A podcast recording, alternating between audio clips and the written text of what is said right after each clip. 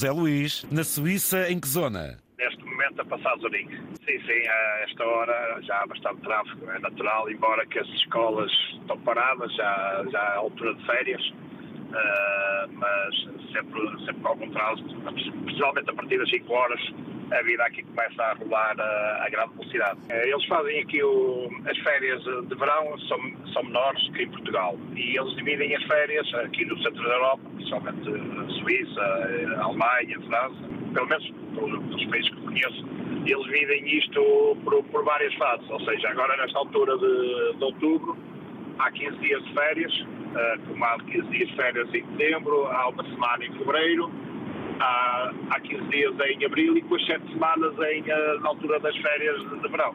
Em vez de terem 3 meses parados, conforme tem sido Portugal, uh, e acho que é um exagero. Dividem nas mais. Exatamente. Eles falam aqui que é na época das vindimas, mas nada tem a ver com as vindimas, não é?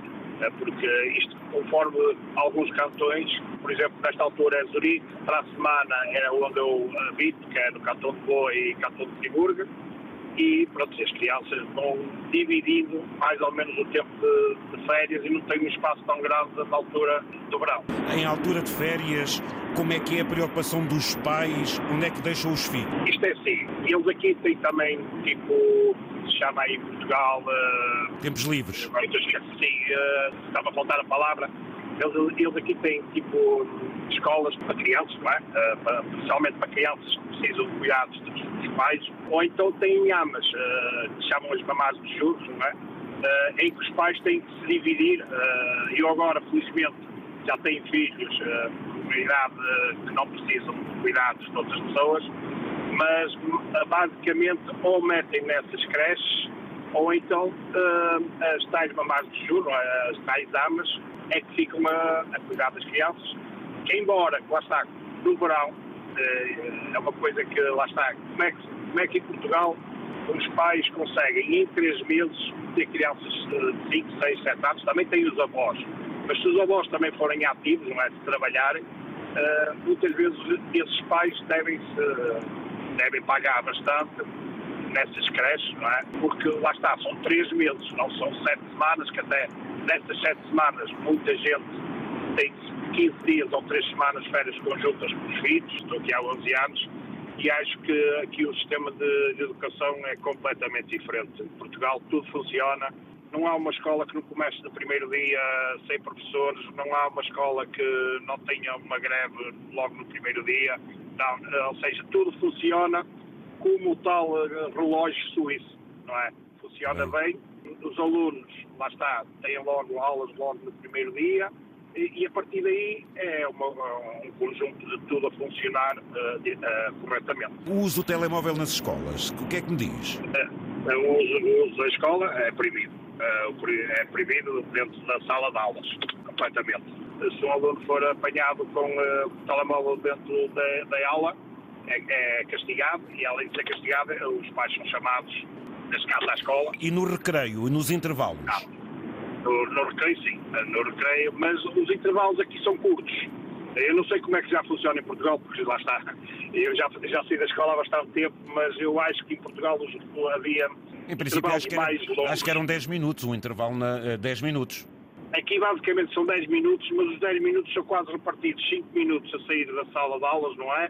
E, e aí para outra sala de aulas, não é na mesma sala de aulas. E depois a, a hora do almoço são só 45 minutos há quem vá almoçar a casa, há quem almoce eh, lá, eh, na escola, e, portanto, eh, não há muito tempo livre na escola para uso de telemóvel.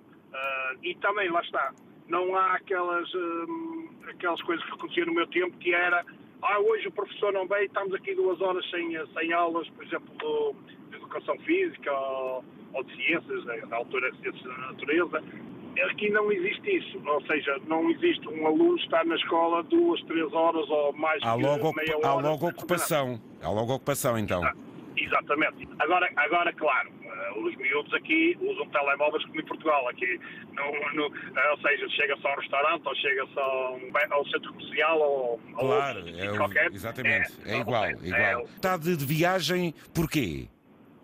Uh, sou motorista, como já falei com o da cadeia, sou motorista, transporto especialmente carne, uh, carne congelada, carne fresca. Estou a transportar neste momento carne congelada da região de Friburgo para a região de Sangala. Eu quero falar uh, sobre uma coisa que é muito importante. Uh, o que está agora a passar uh, em Israel é o exemplo que qualquer imigrante não está bem em nenhum país, porque a qualquer momento tudo vira. E é muito importante estar registado, registado no próprio país que está, corretamente. E há muito imigrante que hoje em dia ainda não está inscrito, não é? Nos consulados. não tem a sua, a sua morada atualizada no estrangeiro e depois, quando acontece problemas destes, que é preciso ser repatriado para o próprio país, depois acontece a criticarem o governo. Neste caso, já ouvi que o governo, os 192 eh, portugueses que estavam em Israel, foram repatriados. Ainda bem.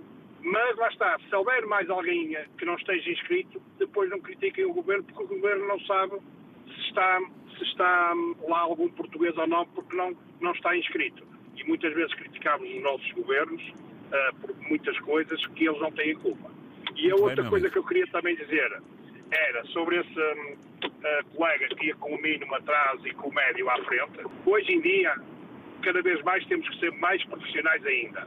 E há uma coisa que se chama fiscalizar o veículo antes de começarmos um dia de trabalho, que é dar a volta ao caminhão a ver se estão as luzes, se estão as luzes corretamente, estão os pneus claro. e tudo mais. Checar, e, e esse colega, infelizmente, não é um bom profissional porque põe em perigo a ele e os outros, principalmente. Foi um gosto ouvi-lo. Venha sempre. Um grande abraço e uma boa vida aí na Suíça, um amigo. Tudo bom para si. Um grande abraço para, para toda a gente. Muito obrigado. obrigado. Um abraço, amigo. Muito bom.